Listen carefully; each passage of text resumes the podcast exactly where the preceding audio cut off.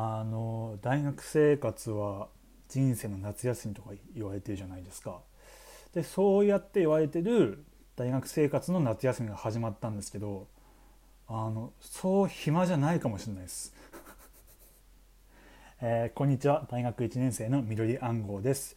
緑暗号反省中第6回目の配信です。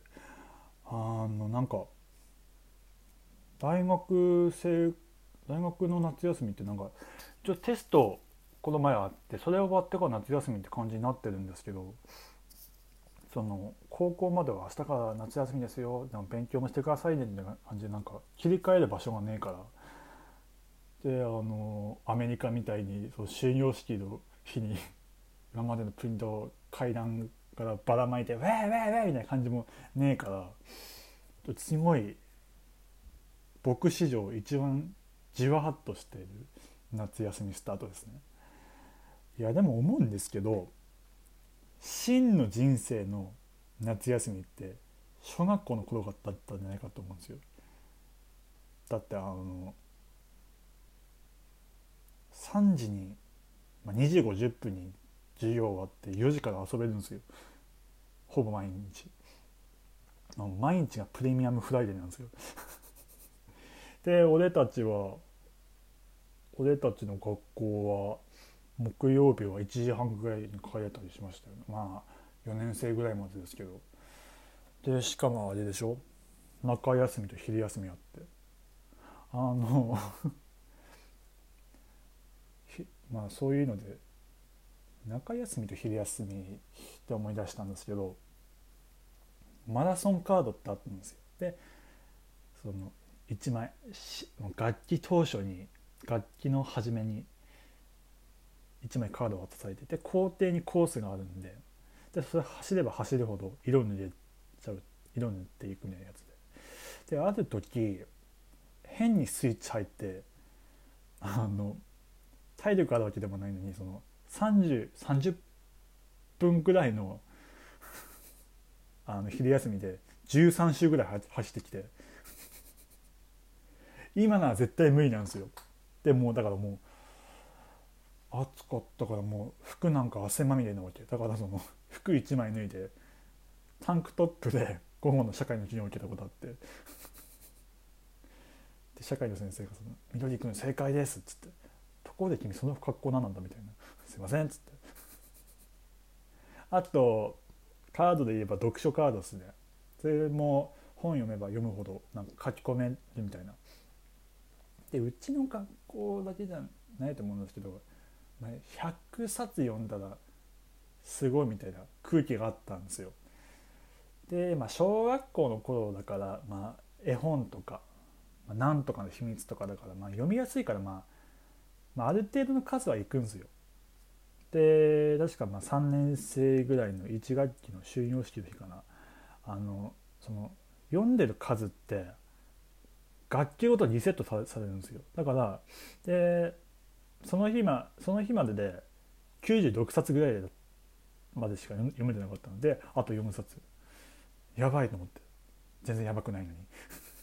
でもその100冊行きたいからいやでもなんかな4まああと23時間ぐらいかな。短時間で4いける本ねえかなと思って。いろいろ探してたんですよ。でそのパッて見たら俳句？俳句をまとめた本があったんですよ。その名作俳句集みたいな。これだと思ってすぐ読めると思って。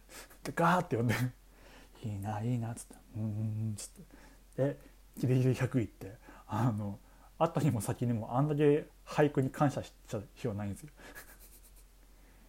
いやでも今考えたらねその本当に情緒とか風景をかん見たものを考え尽くされてねいる 俳句をそんな読み方するってもう失礼な話なんですよ。もうすごいなと、まあ、すいませんっていう。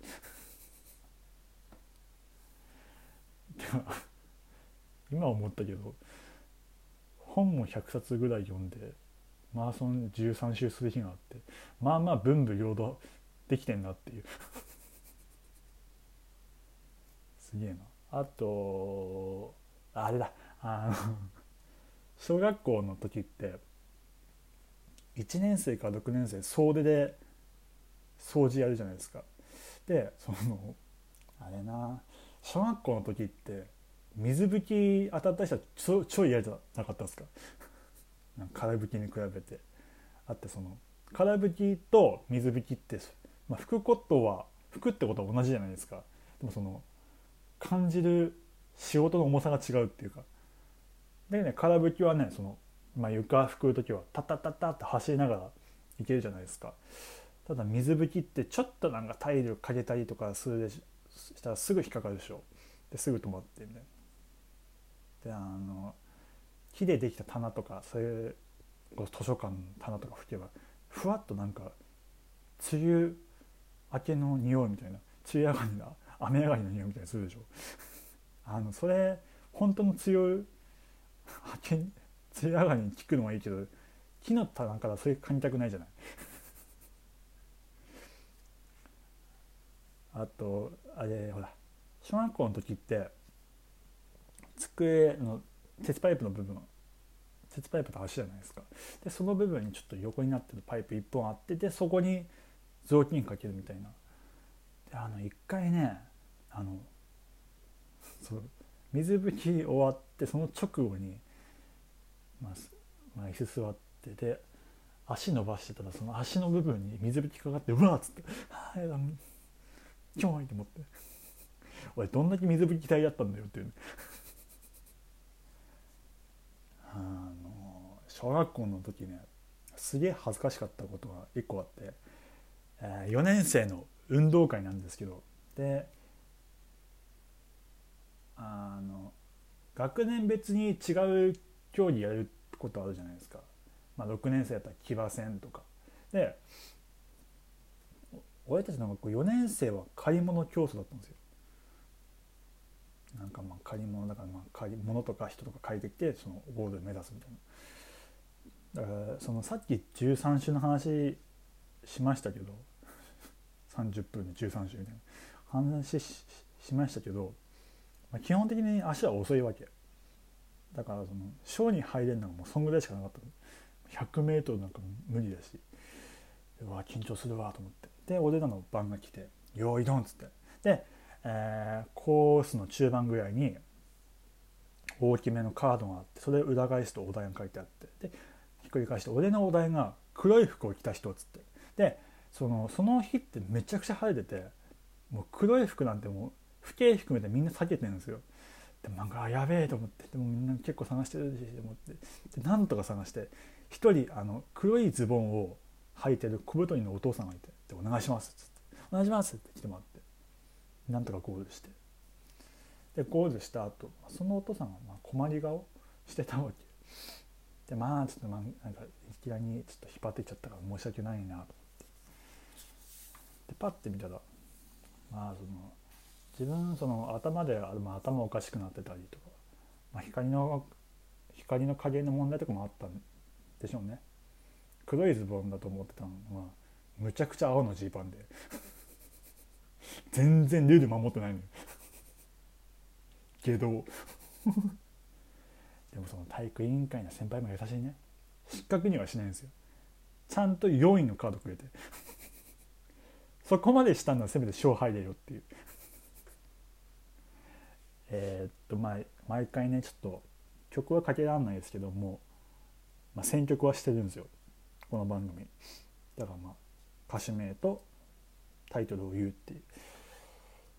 でねまあ今日はこれしかないですね、えー、ここで1曲。井上陽水少年時代。えー、お聴きいただいたのは井上陽水で少年時代でした。やっぱいいね。えー、っと、まあ、話戻りますけど思ったんですけど多分みんなねその真の人生の夏休みは小学校っていうのは多分分かってるんですよ。でもそれだとあまりに悲しすぎるから社会人になるギリギリでギリギリに人生の夏休みを設定してなんとかウェーウェーって楽しんでんじゃないかなっていうすげえ大人の階段っていうあのー、一応これ撮ってるのが7月31日なんですけどえーっとちょっと昨日のラジオあの昨日のラジオちょっと朝聞こうと思ったらあれでしょ？そのバナナマンのお二人